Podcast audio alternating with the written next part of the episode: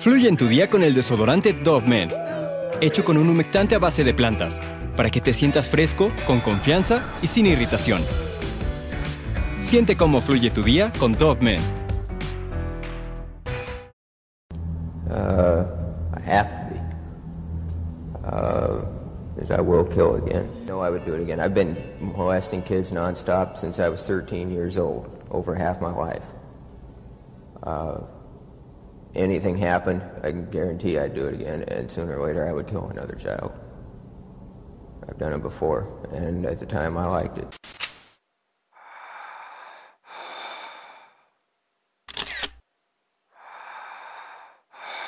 Cuando los hermanos Billy y Cole New regresaban a casa en bicicleta luego de un rato de diversión, se percataron de que ya era tarde y tenían que recortar camino, por lo que atravesaron el parque David Douglas. De pronto, mientras conversaban sobre lo que su madre había preparado para cenar, un hombre les dio el alto. El desconocido, tras una charla muy corta, se vio en la elección de amenazarlos con un cuchillo y obligarlos a que descendieran de sus bicicletas. Los arrastró hasta una zona apartada y boscosa. Ahí, después de atarlos, abusó sin remordimiento alguno de los pequeños de 10 y 11 años respectivamente. Finalmente, para darle un cierre completo a su horrible crimen, les quitó la vida. Este primer suceso le hizo ganarse el apodo de el asesino de niños de Vancouver, una actividad que había fantaseado por años y que luego de abusos íntimos, raptos e intentos de quitar vidas por fin había consumado. Que por cierto, el depredador escribió en un diario con un lujo de detalle verdaderamente tétrico todos y cada uno de los actos más perversos que llevó a cabo. Según los expertos, aquellas páginas malditas llenas de dolor, rencor y sufrimiento solo demostraban que Wesley Dodd era uno de los hombres más malvados de la historia. Hablar sobre los crímenes de los matones en serie pues nunca es cosa sencilla. El solo tratar de leer y comprender sus pensamientos, conocer sus acciones, motivaciones e historias de vida, en el caso que hayan sufrido de algún abuso, siempre dará diferentes opiniones y debates, en especial cuando se trata de amantes de los más pequeñitos, como el tipo del que te voy a hablar en este video. Pero empecemos por su biografía. Wesley Alan Dodd nació en Washington el 3 de julio del año del 61 y aunque a diferencia de muchos matones en serie que te he presentado en este canal, él digamos que no sufrió algún tipo de abuso o alguna carencia grave, aunque se admitió luego de su arresto que sus padres jamás le dieron una sola muestra de afecto. Todo esto, aunado a las constantes peleas por parte de Jim y Carol, no tenían problema con golpearlo ante la más mínima oportunidad. Desde pequeño, Wesley fue un alumno destacado en la escuela. Su inteligencia y memoria a la hora de estudiar fue uno de los dotes que muchos de sus profesores recuerdan, pero al mismo tiempo era tachado por sus compañeros de clase como un chico frío, raro y solitario. Según los testimonios de algunos de ellos, raramente se podía ver a Todd sonreír, además de tratar a todo su entorno con una indiferencia extraña. Con tan solo 13 años de edad ya se podía ver que algo andaba mal en su comportamiento social. Los primeros indicios de perversión fueron las conductas exhibicionistas que mostraba. Cuando los chicos de su vecindario pasaban por su casa, él simplemente se paraba sin ropa enfrente de la ventana y se exhibía al mismo tiempo que cubría su cara con una cortina. Algunos de los padres de familia lo denunciaron en más de dos ocasiones, pero las autoridades no le dieron mayor importancia al asunto, alegando que se trataba de una simple broma típica de los jóvenes. Su padre, en una entrevista años después de los hechos, dijo que él se daba cuenta del comportamiento poco normal de su hijo, pero que lo dejó pasar ya que era muy buen alumno y no tenía problemas con las sustancias ilegales, el alcohol o incluso con el tabaco. Lo que hay que destacar de esto es que aunque estas acciones no están vinculadas con la violencia en concreto, se sabe que varios matones en serie tienen el gusto de exhibirse antes de cometer su primer homicidio. También se señala en algunos reportes de la policía que cometía actos masoquistas como golpearse para llegar al orgasmo y flagelarse la piel para alcanzar una simple erección. Cuando entró ya a la secundaria y sus padres tomaron la decisión de divorciarse, Wesley cada vez deseaba cometer actos más y más atroces. El mismo año de la separación fue arrestado luego de salir a la calle completamente sin ropa, pero fue inmediatamente liberado con el único consejo de que fuera supervisado por asesores juveniles. Ya el 13 de julio del año del 76, el mismo día que cumplió 15 años, recibió la noticia de que su padre había intentado quitarse la vida luego de una pelea con su pareja. Pero definitivamente lo que fue un momento decisivo fue que en poco tiempo el muchacho quiso experimentar emociones más fuertes, por lo que pasó de exhibicionismo al abuso íntimo. Sus primeras víctimas fueron sus propios familiares, dos primos de 6 y 8 años. Después pasó a aprovecharse de la inocencia de los niños del vecindario a los que supuestamente cuidaba trabajando de niñero. Pero lo más asqueroso es lo que el mismo Wesley mencionó a las autoridades años después. Quería tocar y ser tocado. Exponerme ya no era emocionante. Y este fue el motivo por el que cumpliendo los 17 años se unió a la flotilla de monitores de su campamento local. La razón era que él sabía que ahí podría acercarse a los pequeñitos de entre 2 y 8 años con mucha más facilidad y sin que nadie sospechara nada, que esto era un punto muy importante. Así consiguió bolsas de dulces y terminó por ofrecérselas a los pequeños a cambio de que se quitaran la ropa enfrente de él. Lo que hay que destacar es que para cuando se unió al campamento ya tenía bastante experiencia aprovechándose de, de los chiquitos, de los pequeñitos se sabe que solía visitar funciones para niños en el cine y sin ver la película se sentaba en las filas de adelante a esperar que algún niño se levantara para ir al baño. Lo seguía, abusaba de él y se iba a buscar más víctimas. Y sí, Dot fue detenido en dos ocasiones, pero lo inaudito es que fue puesto en libertad en ambas. La primera vez había tratado de llevarse a dos pequeñas para, digamos, saciarse, pero no lo logró luego de que la madre de una de ellas gritó por auxilio. En la segunda detención trató de ofrecerle 50 dólares a dos menores para que accedieran a acompañarlo a un motel, pero un testigo alertó a las autoridades al ver a Wesley en una actitud sumamente sospechosa. Como te comenté al principio, algo que caracterizó a Dodd fueron los distintos diarios que escribió en los cuales contaba de manera precisa, contando los detalles más horrendos y perturbadores. Todo esto fue posteriormente usado en su contra una vez que fue llevado a juicio, pero todavía no llegamos a esta parte. Tras el incidente de las dos niñas, en el cual para su suerte no fue encarcelado, el joven decidió poner tierra de por medio y alistarse en la Marina de los Estados Unidos, fue aceptado y destinado a la base de submarinos de Bangor, en donde logró destacar como un buen soldado. Ya a sus 20 años, el recluta llevaba una doble vida. Mientras compaginaba su estancia militar en la base, a la vez luchaba en contra de sus deseos más demoníacos. Así, por lo que en pocos meses terminó asaltando a 14 menores, incluidos los hijos del comandante de su pelotón, y en varias ocasiones siguió con su táctica de ofrecer 50 dólares para que lo acompañasen a un cinco letras, a un motel. Luego de casi dos años en los que estuvo asentado en la base, se calcula que Wesley se aprovechó de al menos 30 pequeños. Y aunque sí fue detenido, te digo nuevamente, la suerte estaba de su lado ya que fue puesto en libertad de nuevo. Una vez expulsado de la Marina, el recluta se mudó a Seattle a un complejo de departamentos en un barrio de familias con hijos y decidió seguir con sus crímenes, ahora cambiando su modus operandi. En una de las hojas de su diario con fecha de ese día, el criminal escribía lo siguiente. Había decidido que usaría la fuerza y que no aceptaría ningún no por respuesta.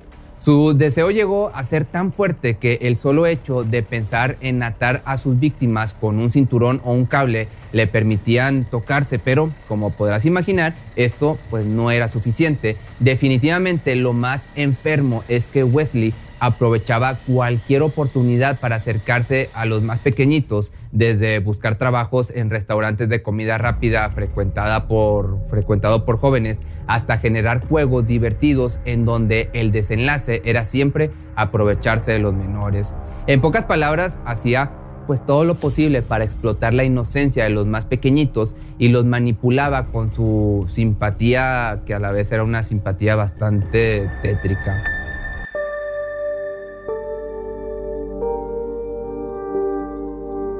Para el año del 86, ya con 25 años y una larga lista de crímenes de abusos en su espalda, Dodd se sentía invencible y creía que jamás sería atrapado. Mientras los adultos, que además pudieron haber anticipado y detenido a este loco, lo veían como un simple joven callado y perturbado con buenas intenciones al estar siempre con niños, sus víctimas veían a un monstruo desalmado dispuesto a todo. Luego, así de miles de fantasías y planes, en el año del 87 eligió al primer niño para consumar su sueño. Tenía 8 años y lo había conocido cerca de una obra de construcción, lugar en donde él había conseguido un trabajo como guardia de seguridad. Un día, cuando vio al menor pasando, le propuso que lo ayudara a buscar a otro niño que al parecer se había perdido dentro de la construcción. Lo que en realidad pretendía era apartarlo a un lugar solitario para, pues sí, quitarle la vida. Pero no contaba con que el niño sería lo suficientemente desconfiado como para no caer en su trampa. Al sentir que aquel hombre de mediana edad no era del todo sincero, el pequeño le dijo que tenía que ir a su casa a conseguir unos juguetes antes de entrar y cuando se fue, lo primero que hizo fue contarle todo a su madre, quien llamó a la policía de inmediato. Los investigadores observaron su pasado oscuro y recomendaron al menos cinco años tras las rejas. El inconveniente es que como no había tocado al menor, no había delito que perseguir, por lo que solo recibió un leve castigo. Fue puesto en probation, es como se diría en español libertad condicional, además de que le pidieron que se sometiera a evaluaciones psiquiátricas y pasar un tratamiento de la ira. Terminada su libertad condicional, Dot abandonó el tratamiento y todos creyeron que se había rehabilitado, pero pues sus fantasías de crimen y violencia solamente se volvieron más y más potentes. En su mente se estaba gestando lo peor. En aquel maravilloso año del 89, y lo digo maravilloso porque yo nací en ese año, se mudó a Vancouver, lugar en donde perpetraría el homicidio que lo haría famoso. Llegando ahí, empezó de cero, sin conocer a nadie y sin un trabajo. Y aunque esto parecía ser malo, en realidad, pues digamos que fue una ventaja, ya que nadie conocía su pasado y se inventó una nueva y dramática vida. Dijo sufrir de depresión por la espontánea muerte de su hijo, además del difícil divorcio por el que pasó. Sus vecinos y compañeros no imaginaban que detrás de aquella, digamos, inofensiva apariencia se escondía un auténtico pervertido lleno de mentiras. Ese mismo año, a tan solo unos meses de comenzar su trayectoria como criminal, bueno, no como criminal, como asesino y ansioso de llevar a cabo sus fantasías, comenzó a recorrer el enorme parque David Douglas. Los senderos de tierra, los páramos solitarios y las inmensas arboladas silenciosas llenas de rincones desolados eran los lugares perfectos. Aunado a esto, estaba solo un kilómetro de distancia de su departamento, por lo que podría regresar a casa rápidamente luego del golpe o luego de estas horribles acciones. Así, la tarde del 4 de septiembre se encaminó al parque con un cuchillo de pesca con una hoja de más de 15 centímetros y unos cordones de zapatos en su bolsillo derecho. Su idea era encontrar un chico solitario para divertirse. En su lugar, se topó con los hermanos New Cole de 11 años y Billy de 10.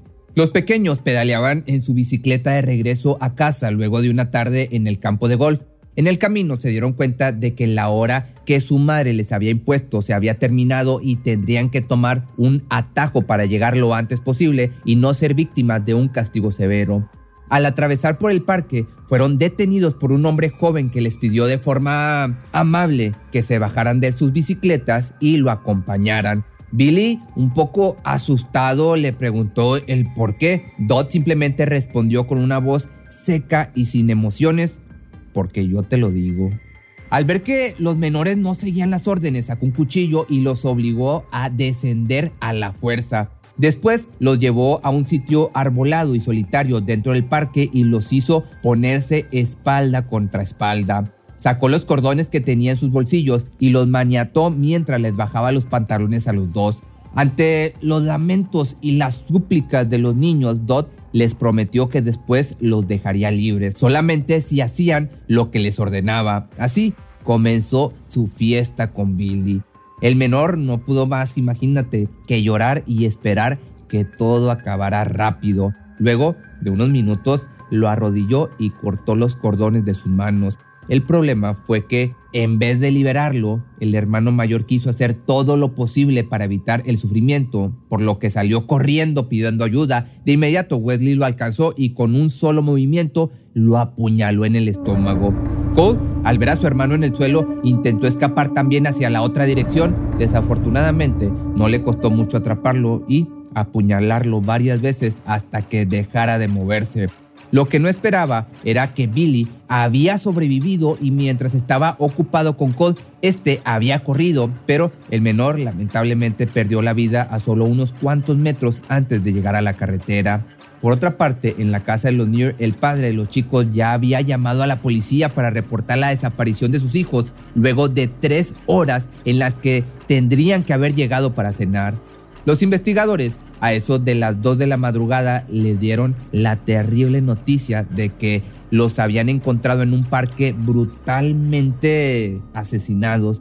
Al día siguiente, todos en Vancouver estaban aterrorizados por la espantosa noticia y los medios de comunicación se encargaron de difundir cada detalle conocido de este crimen. Las familias no dejaban salir a sus hijos a jugar después de las 6 de la tarde y mucho menos que hablaran con desconocidos. Era un caos total y la verdad es que, pues sí, con justa razón.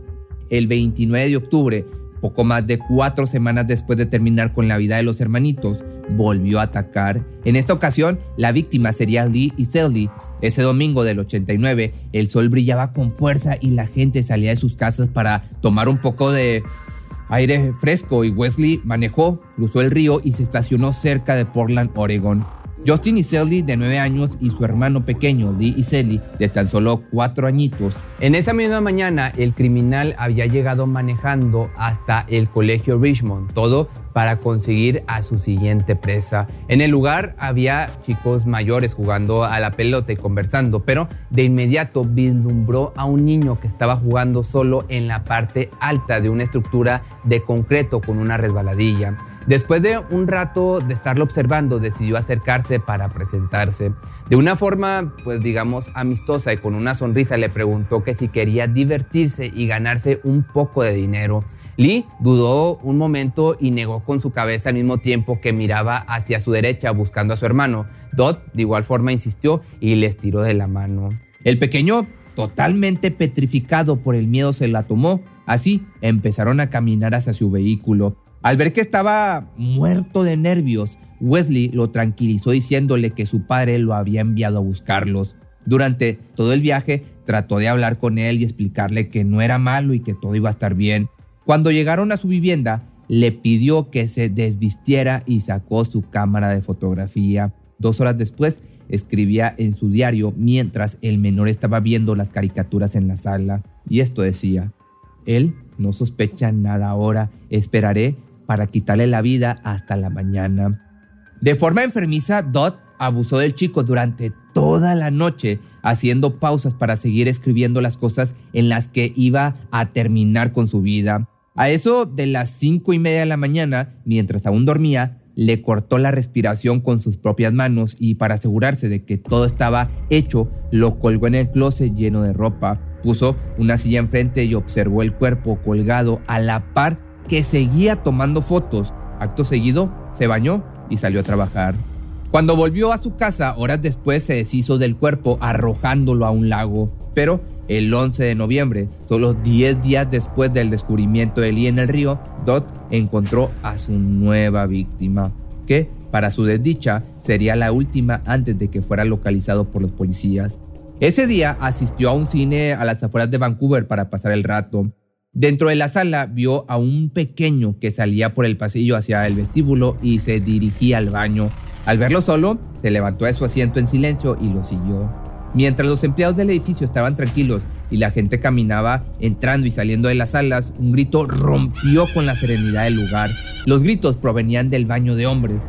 Cuando dos individuos se acercaron y abrieron la puerta, se toparon con Wesley que salía con un niño en sus hombros. Este monstruo, que cabe destacar era bastante joven, tenía pelo oscuro y un tupido bigote, les decía a todos que se trataba de su hijo y que simplemente había hecho un berrinche y que ya estaban a punto de irse. Pero, por suerte de este pequeño, el niño no se calmó para nada y empezó a gritar cada vez más fuerte pidiendo por ayuda. Cuando salieron del cine y llegaron al auto, mientras Dot buscaba sus llaves, James aprovechó para salir corriendo y entrar de nuevo al edificio gritando, ese hombre me iba a lastimar.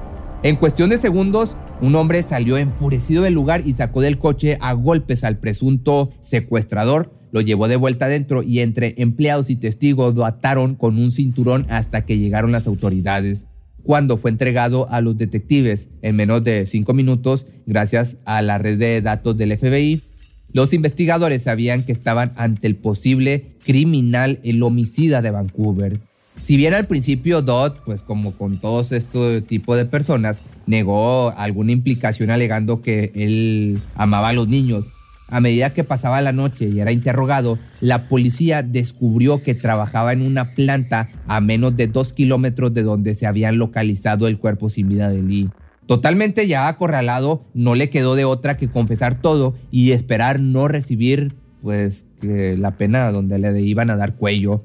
En pocas palabras, se declaró culpable, por lo que todo lo que le faltaba era recibir su castigo. El equipo de investigación de inmediato pidió una orden de allanamiento para registrar su vivienda, ya que sabían que ahí encontrarían todo lo que necesitaban para ponerlo tras las rejas. En el pequeño pero ordenado departamento localizaron seis sogas y cinturones con manchas rojas, cuchillos de alta precisión, cuerdas atadas en la cabecera y aparte en las patas de la cama y que presuntamente se usaron en los crímenes, así como una copia del Nuevo Testamento con la palabra o las palabras Satán vive garabateadas en varias páginas. Pero definitivamente la pieza clave fue el portafolio de fotos en donde se podían ver imágenes en formato Polaroid de los abusos y las torturas de más de 30 niños. Así, al subir al estrado, estas fueron sus palabras.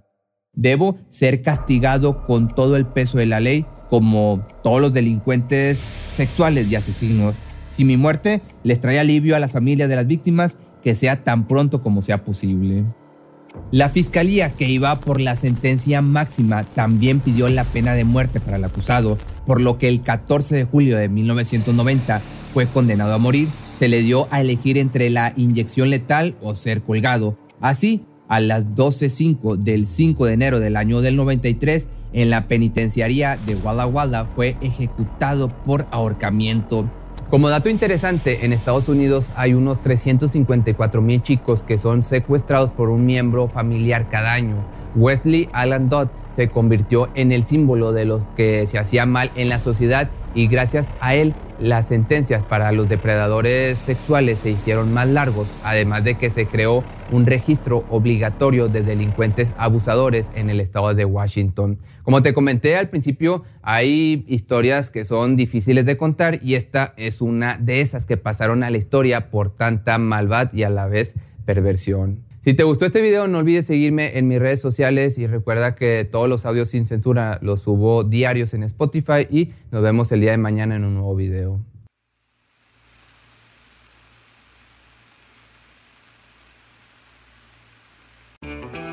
Fluye en tu día con el desodorante Dove Men, hecho con un humectante a base de plantas, para que te sientas fresco, con confianza y sin irritación. Siente cómo fluye tu día con Dove Men. Cuando el tráfico te sube la presión, nada mejor que una buena canción. Cuando las noticias ocupen tu atención, enfócate en lo que te alegra el corazón. Y cuando te sientas mal, un buen médico te ayuda a sanar. Sabemos que mantener tu salud es tu prioridad, también es la nuestra en Kaiser Permanente, donde trabajamos juntos para cuidar de todo lo que tú eres. Kaiser Permanente, para todo lo que tú eres. Kaiser Foundation Health Plan of the Mid-Atlantic Stay Inc., 2101 East Jefferson Street, Rockville, Maryland 20852.